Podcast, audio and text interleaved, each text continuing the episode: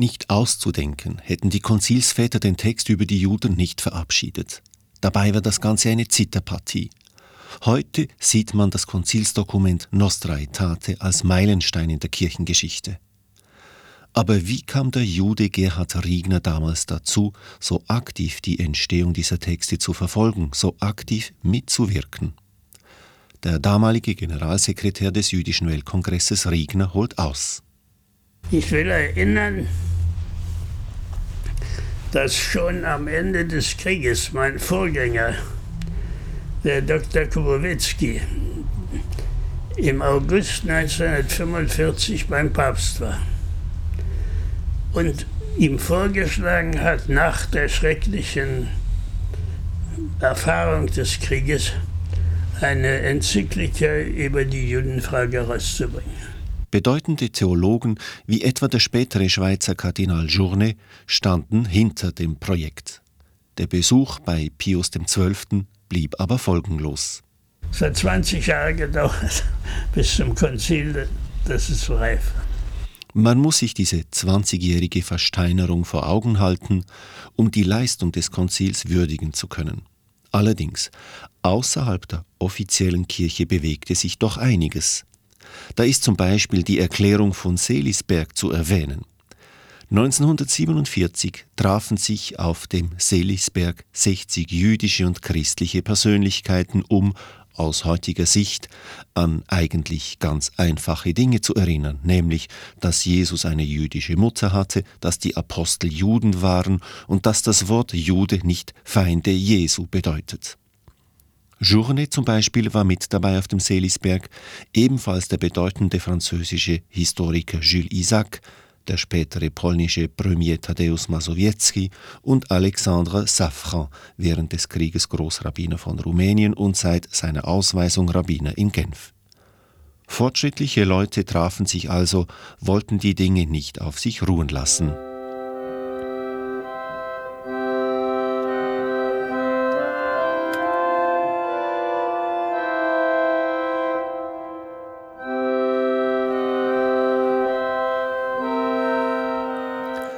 Synagogenmelodien für Harmonium komponiert von Louis Lewandowski, dem Großonkel von Gerhard Riegner.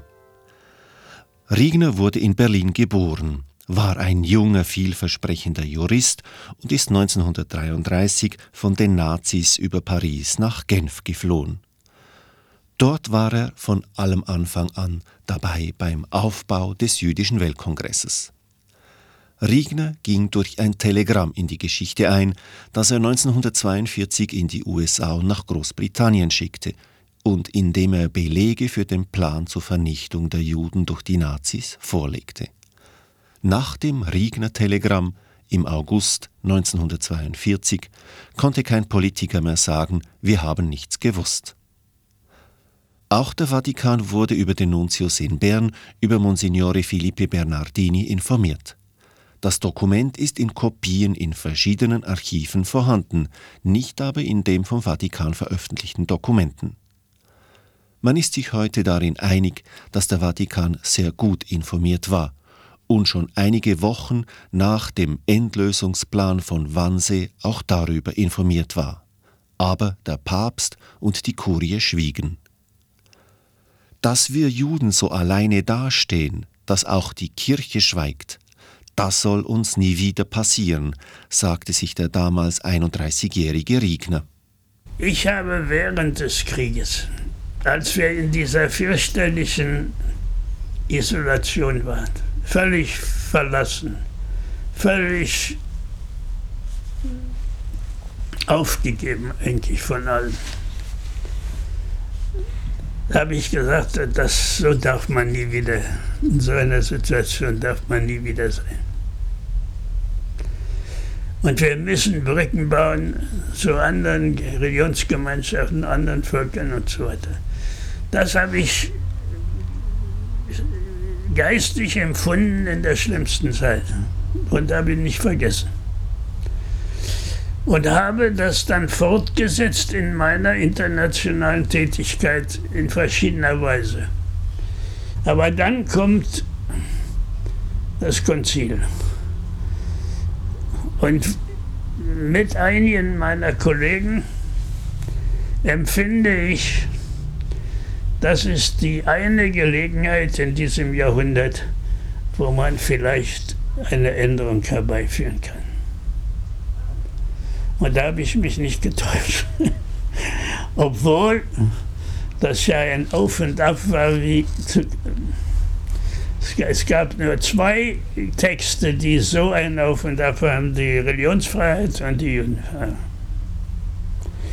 Es war eine ungeheuer interessante äh, Erfahrung. Ich war fasziniert von dieser Erfahrung, das will ich gar nicht sagen. Ich äh, entwickelte eine ausgezeichnete Beziehung zu dem Kardinal Beer, der ein großer Mann war, obwohl er damals schon über 80 war.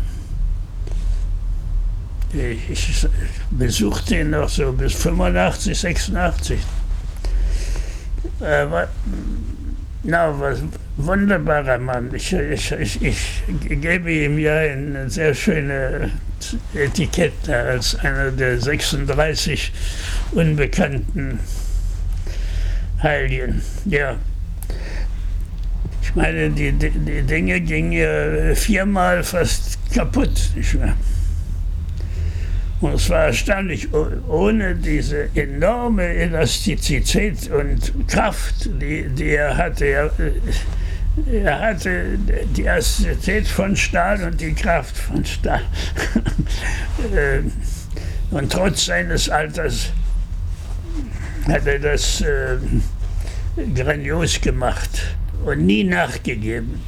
Johannes der 23. kannte, im Unterschied zu seinem Nachfolger, die Tragödie der Juden sehr gut. Als Nuntius in Ankara und Sofia hat er auch vielen verfolgten Juden geholfen. Er traf auch den Ton. Jüdische Delegationen empfing er mit einem Zitat Ich bin Josef, euer Bruder, und spielte an den ägyptischen Josef an, der sich so seinen Brüdern zu erkennen gab. Johannes der 23. wollte, dass die Kirche ihre Haltung den Juden gegenüber verändert, verbessert.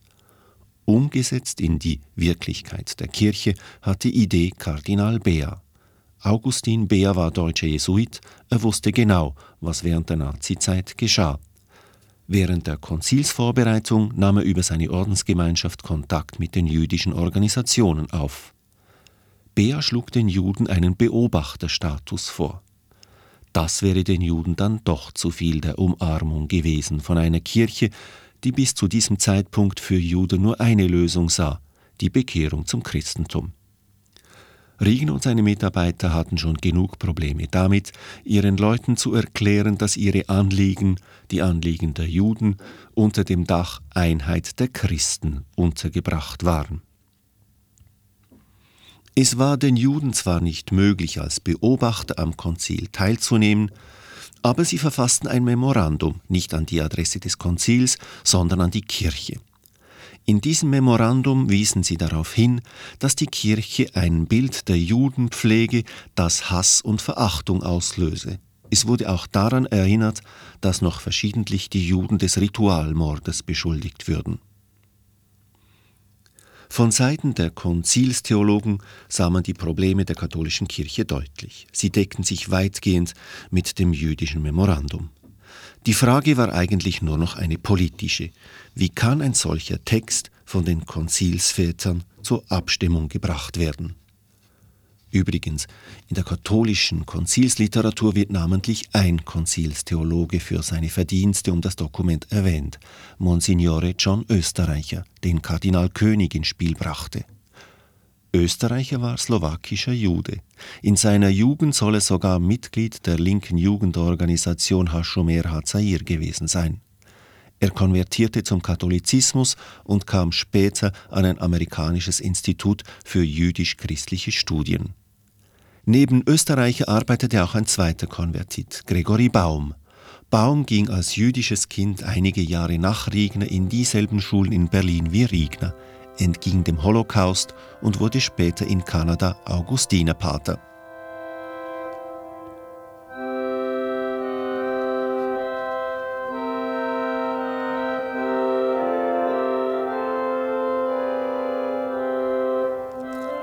Noch bevor das Konzil begann, stürzte das Projekt Judendokument beinahe ab.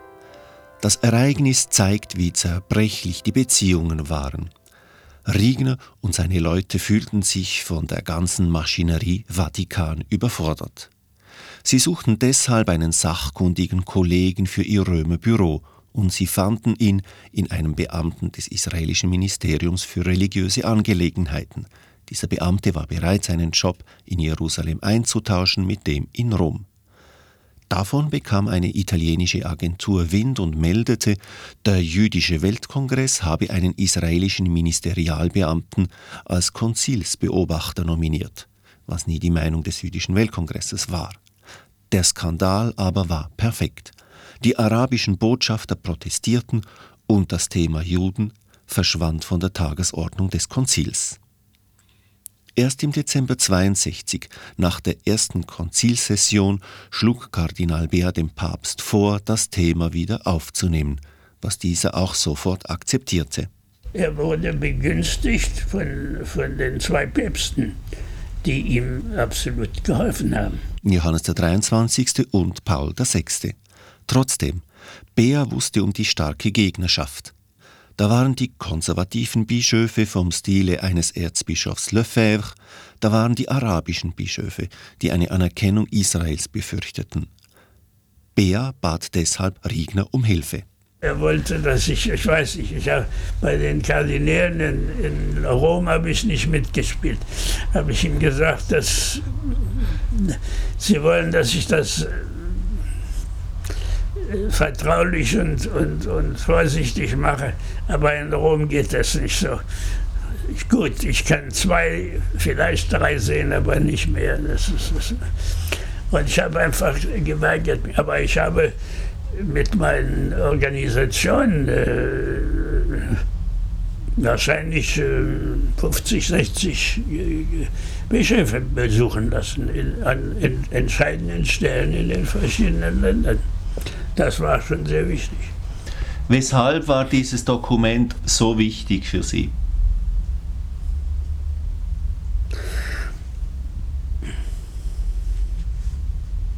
Ja, weil wir einen, einen Schlussstrich machen wollten unter den antijüdischen Aktivitäten der Kirche. Ich wollte, jetzt soll ich mal ganz primitiv sagen, ja, ich wollte die christlichen Kirchen als einen ständigen Produzenten von Antisemitismus beseitigen. Diese Rolle. Die Kirchen haben mich nicht gestellt, aber dass sie dauernd Antisemitismus produzieren, das muss aufhören. Und nach dem, was passiert ist, können sie sich dann nicht dem widerstreben. Das war so die, die Idee. Und sie haben ja auch nicht. Das Konzilsdokument dazu wurde aber auch in der zweiten Session nicht verabschiedet. Man verlangte einen neuen Text. Und Bea wurde von verschiedenen Seiten verunglimpft, unter anderem nach dem altbekannten antisemitischen Muster, er sei eigentlich ein Jude und sein Name sei nicht Bea, sondern Behar. Es wurde also ein neuer Text entworfen, der neue Text wird Riegner zugespielt und Riegner ist entsetzt. Der Vorwurf, die Juden seien die Christusmörder, wird nicht mehr entschieden zurückgewiesen und es wird erklärt, dass die Kirche auf den Eintritt der Juden in Gottes Volk und der Christi-Führung warte. Riegner spielt den Text der New York Herald Tribune zu, wo im September 64 erschien. Der Wirbel und die Proteste brachten diesen Textvorschlag zu Fall. Erst in der letzten Session kommt dann ein neuer Text über die Juden zur Abstimmung. Aus dem Anliegen von Papst Johannes dem 23. die Verunglimpfung und Verfolgung der Juden abzustellen und zu verurteilen, ist ein größeres Dokument geworden. Das Konzil sagt nun feierlich, dass es in den verschiedenen Religionen Wahres und Heiliges gebe, man erwähnt den Hinduismus, den Buddhismus, den Islam – diese Kapitel dienten als eine Art Vehikel, mit dessen Hilfe eine möglichst große Zustimmung der Konzilsväter zu der Judenerklärung gewonnen werden sollte. Man nahm also Anlauf von weit, weit hinten. Am 14. und 15. Oktober 1965 wird schließlich im Petersdom zu Rom nach jahrelangem Ringen über knapp drei Seiten Text abgestimmt, und zwar Punkt für Punkt.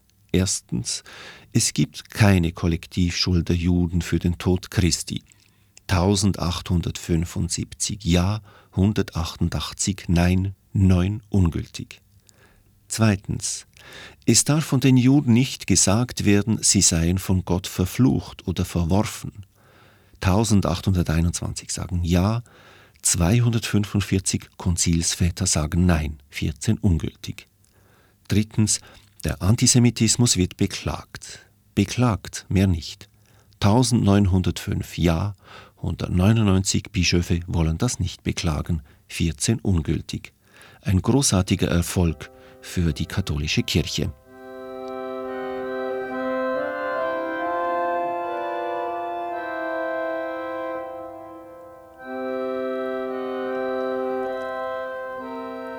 Gerhard Riegner wollte Brücken bauen, Brücken zur katholischen Kirche.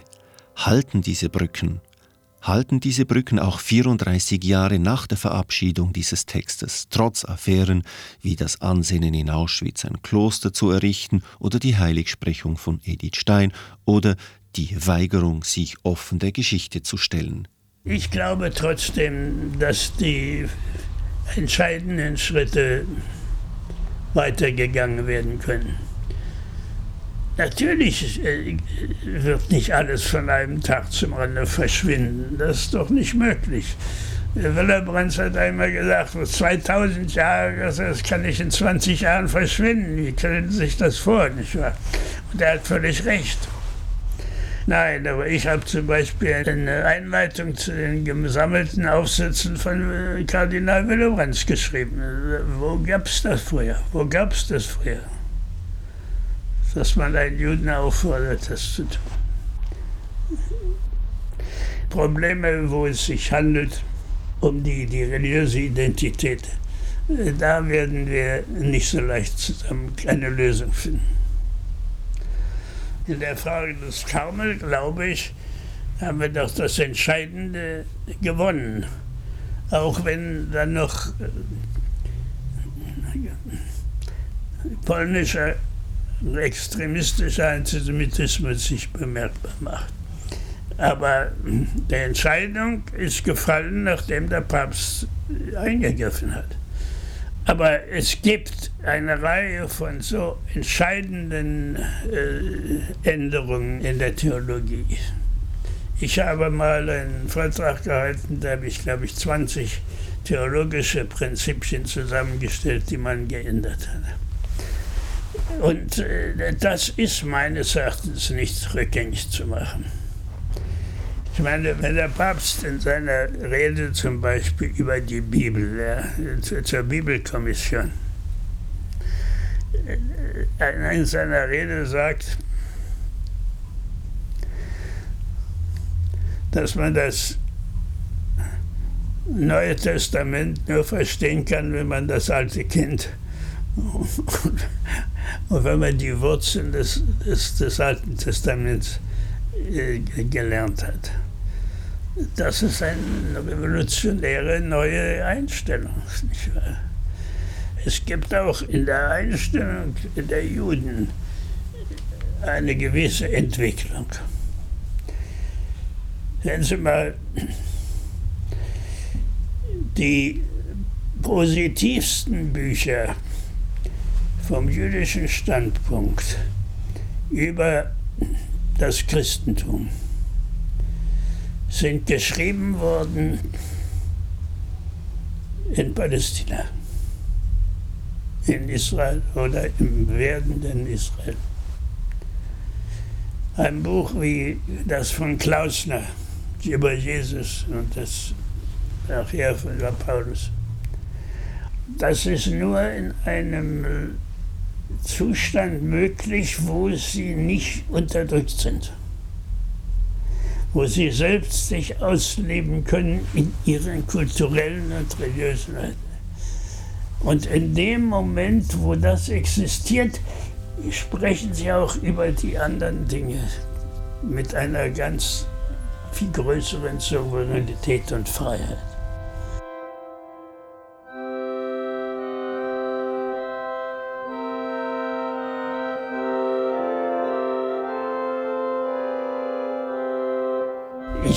Glaube, das entscheidende Wort ist Respekt. Und es ist nur mit dem gegenseitigen Respekt kann man Fortschritte machen. Und man kann Fortschritte machen. Ist doch sehr viel geschehen. Wenn Sie heute zum Beispiel in dem einen der drei großen Texte über die zum Judenproblem feststellen, dass die negativen Äußerungen im Neuen Testament entsprechen einer Polemiksituation, die damals zwischen den neuen Glauben und den alten Glauben existiert hat. Und dass das äh, 100 Jahre nach Christus selbst sind, das sind Fakten, die von ungeheurer Bedeutung sind, auch für jeden, der das davon Kenntnis nimmt. Das sind Dinge, die nicht einfach äh, wegzumachen sind. Ich rede nicht nur von Sachen wie äh, das Gebet für die, äh, für die Juden, ja, für die, die ungläubigen Juden aufgehoben worden ist.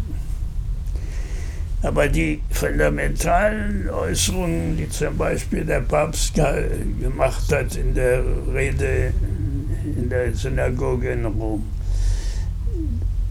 wo sich übrigens hauptsächlich stützt auf Johannes 23. ist auch sehr wichtig. Das sind Dinge, die meines Erachtens nicht wieder zurückgegeben hat. Die Zeit war einzigartig, aber auch die Persönlichkeiten.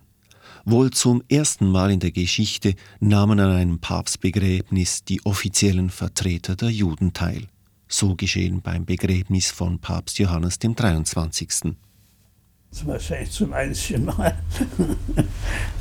Nein, äh, wir haben eine ungeheure Verehrung für Johannes den 23. gehabt.